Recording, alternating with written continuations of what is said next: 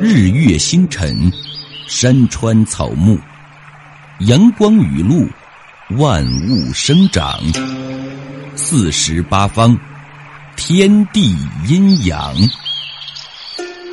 请听长篇小说《周易大师》，作者程小成，演播季寒邦。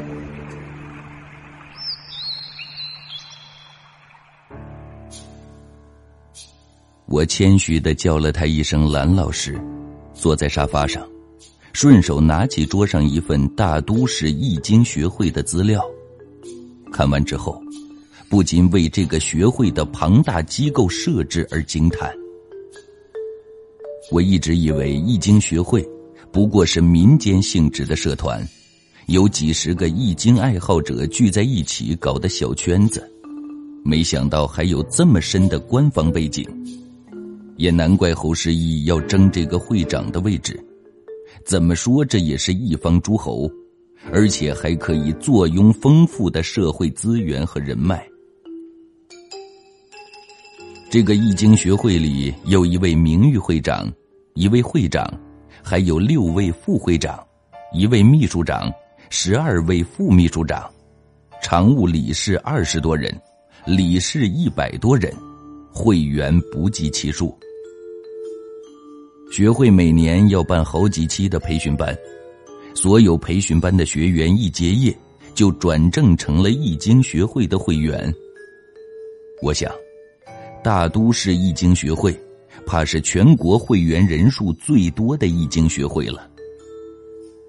从这份资料上也可以看出，现在易经是多么炙手可热的一门学问。名誉会长是市政协的一位副主席，叫长城，电视里经常出镜，知名度很高。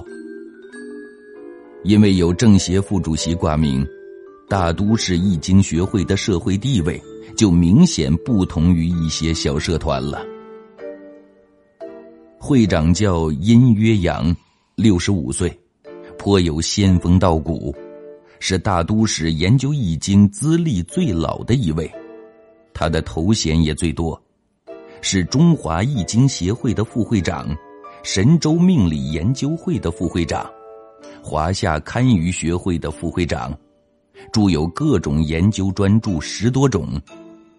他年轻时为了学易经、研究风水学，到处拜师学艺，没少吃苦头。二十世纪八十年代，还曾因为搞封建迷信活动游过街。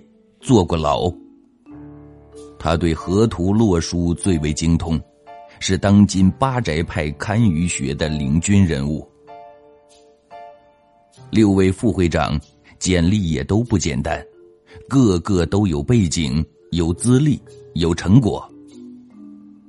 秘书长秦坤是殷约阳的关门弟子，他的另一个身份是市档案馆的副馆长，完全的官方背景。其他人就不用细看了，能在易经学会前一百名上榜的，都在简历上写着好几个头衔。我看的眼泪，丢下了资料，感叹了一句：“真是藏龙卧虎啊！”蓝莎说：“那当然，大都是中国风水学的发源地，自然是人才济济。”我是头一次听说风水学还有发源地的，我想，我真是太孤陋寡闻了。兰莎已经真记不得一年前的事情了，见我年轻，主动问我是哪一期培训班的学员。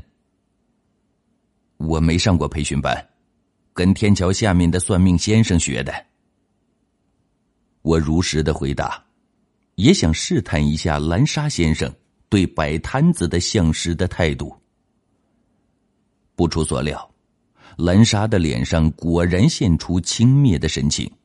哦，天桥下面，那儿是算命一条街，你学看手相还是测字？就差没说我是怎么混进易经学会的了。英雄不问出处，连这都不懂。他以为自己有个中医大夫的资历，就比别人高一个层次了。我想起去年他向我推销铁补子时的情形，不由得笑了。他问我：“你笑什么呀？”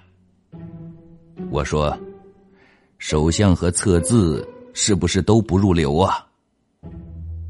蓝莎就提醒我说：“你最好不要在这些会员中间说你是跟天桥底下的师傅学的，手相测字和易经不搭边儿啊。”我看着他认真的样子，又差点笑了。想了一下，我转移话题问他：“原来的会长干得好好的，怎么要换届呢？”在风水行里，老就是宝。像殷约阳这样经验丰富、名气十足的老资格，肯定是最适合当会长的。怎么会说换就换呢？侯世义早就瞄上这会长的位子了，只是殷岳阳德高望重，他一直没机会。前年的时候呢，质监局要建新办公大楼，请殷岳阳去看风水。殷岳阳在大都风水界那是一等一的高手，一般也就官方能请动他，他从来没出过错。谁知道这次不走运呢？看走眼了。质监局办公楼建好了之后，他们搬进去没俩月，局长就得病死了，接着是副局长出了车祸，财务处长被人骗走了一百多万，接二连三，祸事不断。于是大都市都传说是阴约阳点的楼址，选的相位有问题，把大楼建在绝煞位上了，所以他的威信受了影响。也严重损害了学会的声誉。姓侯的呢，就借机鼓动理事会要求换届。这位集大夫和相师于一身的副秘书长倒是很健谈，一开口就滔滔不绝。不过他说的这事儿倒是有点可笑。看宅子并不需要多高明的功法。就是不入流的风水师，也不会判断错吉凶相位的，更别说阴约阳在风水行里厮混了几十年了。我感觉这里面肯定有玄机。联想到侯世义曾破过我师傅的功德，置他于死地的事情，我不由得打了个激灵。你相信殷会长会识卦吗？说不好啊。我认为，如果风水师和他看的阳宅气场不同步的话，肯定会出现偏差。我表示对他的话有些质疑。那这偏差也太大了，把好几个人的前途都给葬送了。凭殷会长的经验，不应该呀。他后来是怎么解释的呢？他没做任何表态，只是从那以后再也不出山了。本来要出版的一部书也停了，这件事儿对他打击很大。我不由得同情起殷月阳来，他几乎研究了一生的风水学，付出了全部的热情和精力，眼看要功德圆满了，却落得个晚节不保，其失落和痛楚可想而知。那六位副会长呢？就是选举，也不一定姓侯的能选上啊。姓侯的背景深呐，师范大学的教授、副校长、市领导的座上客，经常给市长讲易经的。这次的年会经费又是他找来的，他当然理直气壮嘛。给市长讲易经，这事儿我可从来没听说过。不过，一位大学的副校长和市长有交情也是很正常的。这是他自己说的，谁也没见过，宁可信其有，不可信其无啊。这个侯世义倒是挺会包装自己的，既有教授之称，又靠上政府这棵大树，不愧是玩弄权术的高手。可惜郑巨发一心行善，却不小心做了一件助纣为虐的事情。我和兰莎正聊着呢，郑巨发来叫我去他的房间说点事儿。天一啊，你抽空去各个房间转转，多跟参会代表沟通一下，帮着侯教授拉拉票。我笑着问他：“你是怎么上了侯世义的船的？你成了他的忠实的拥趸了？”我差点说出“走狗”两个字来。想想和他的关系虽然处的不错，但还没到可以无所顾忌的地步，就换了个词儿。这叫什么话呀？怎么叫上船呢？要说上船，也是先上你的船才对。是帮一个朋友的忙，我告诉你吧，是市里边一位领导打的招呼。到现在我只见了侯教授一面，他是研究易经的专家，他有这个能力做会长。我说郑巨发怎么出手这么大方呢？又是包酒店，又是去甘肃，原来市领导打过招呼。看来他说自己是市长的座上客，还真不是空穴来风。动了这么多的资源，这姓侯的对这个会长位子是势在必得呀。好，越是这样，我越要揭开你的虚伪面具，让这些易经界的精英们看一看，这个会长候选人是个什么货色。反正他已经和我摊完牌了。我也不怕再得罪他一次，斗得过斗不过他且不论，能恶心他一把，也算是出了一口气。郑巨发以为我也像他一样，听到侯世义的教授身份以及和上层的关系，马上会为之倾倒。他哪知道我和侯世义有恩怨呢？他又怎么会知道？侯世义的老底呢？我开始琢磨如何给他制造麻烦，拿来会议的议程表仔细研究。我看到新会长的选举流程里设了现场提问的环节，整个选举过程也就这个环节上可以做点文章了。我只要抛出他为了梅花艺术秘诀逼死我师傅这件事。估计肯定能炸他个人仰马翻。可是我和侯世义有过节，不适合公然向他发难，要不然别人会认为我是挟私报复，那就适得其反了。我得找个不相干的人替我做。我想到了郑巨发让我沟通代表的事情，马上就有了主意。按照会议的惯例，第一天一般是总结过去的工作，大家都相安无事。晚上吃过饭，有喜欢打牌的吆喝着凑人打牌，有喜欢聊天的换了房间闲聊，还有认真钻研业务知识的到处找高手切磋。我打听到这次换届呼声最高的有两位副会长。一位当然是侯世义，另一位叫邵泽修，四十八岁，某函授大学毕业，也有官方背景。他的一个同学在外交部任副司长。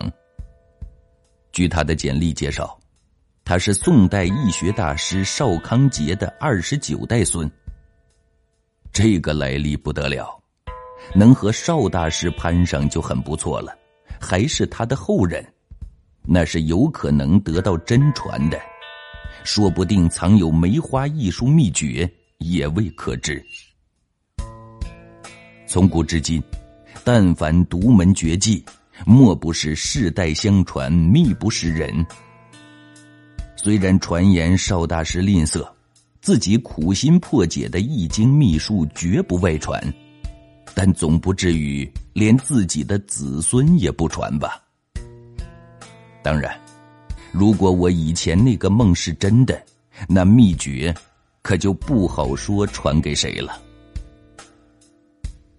梦这东西有时候非常灵验，有时候又很虚幻。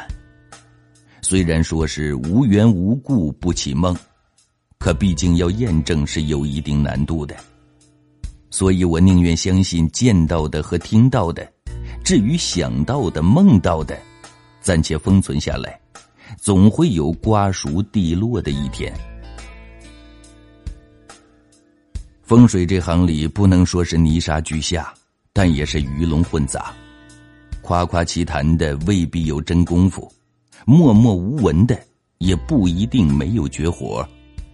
但是凡叫的响的。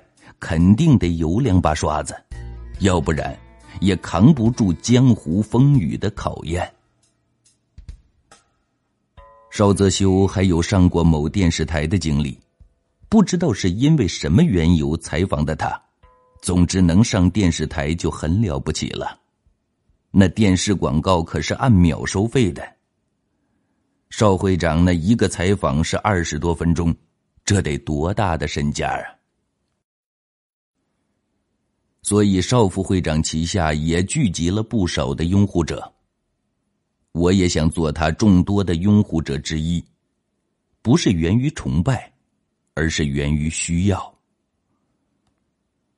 我早已经不是四肢发达、头脑简单的鲁莽后生，这些日子的摔打，我已经像玉儿说的一样，练就了坚硬的壳。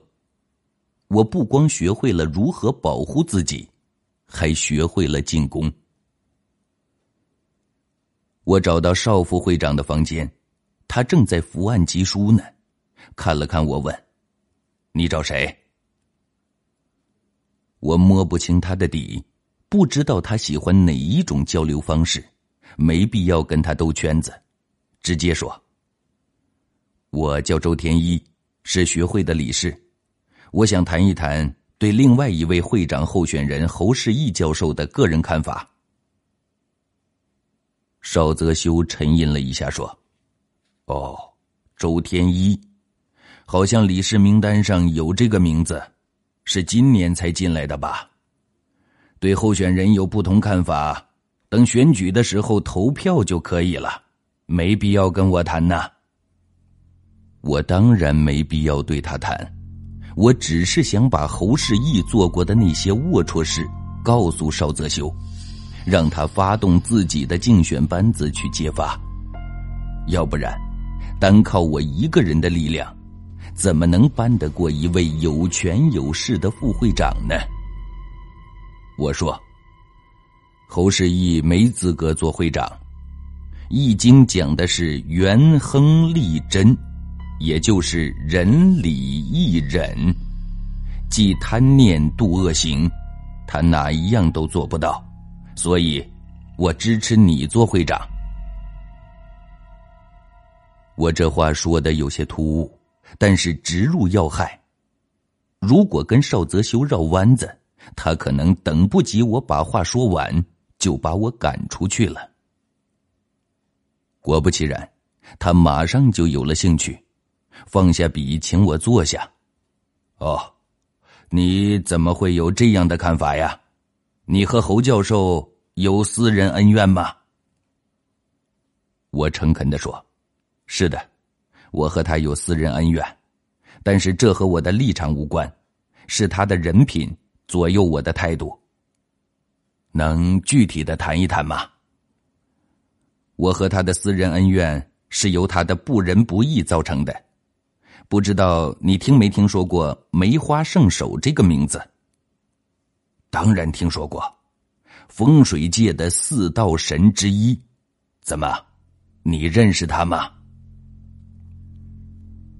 邵泽修一说他知道梅花圣手，我紧张了起来，因为我接下来要抬高我师傅的地位，把他捧到梅花圣手的位置上。如果邵泽修完全了解梅花圣手是谁，那我这戏就演不下去了。虽然我师傅是因侯世义而死，但一个在天桥底下占卜为生的人的分量，不足以在竞选大会上引起轰动。我得先摸摸邵泽修的底。你知道梅花圣手隐居在大都的事情吗？说实话呀，四道神也只是社会上传言，具体有没有这么回事儿也没有定论。再说了，梅花艺术早在九百年前就失传了。若是真有一个掌握了梅花艺术秘诀的人，恐怕就不会隐而不现。只露一个圣手的名号出来这么简单了。凭我的阅历，这多半就是以讹传讹。好，我要的就是他这句话。我从他的话里听出了两个重要的信息：一是他不知道梅花圣手是谁；二是他也没有梅花艺术的秘诀。我放松下来说：“梅花圣手真名叫萧衍寺，大都人，曾于八年前离开大都，游历全国各地，期间拜世外高人为师，得邵氏梅花艺术真传，于三年前回到大都隐居，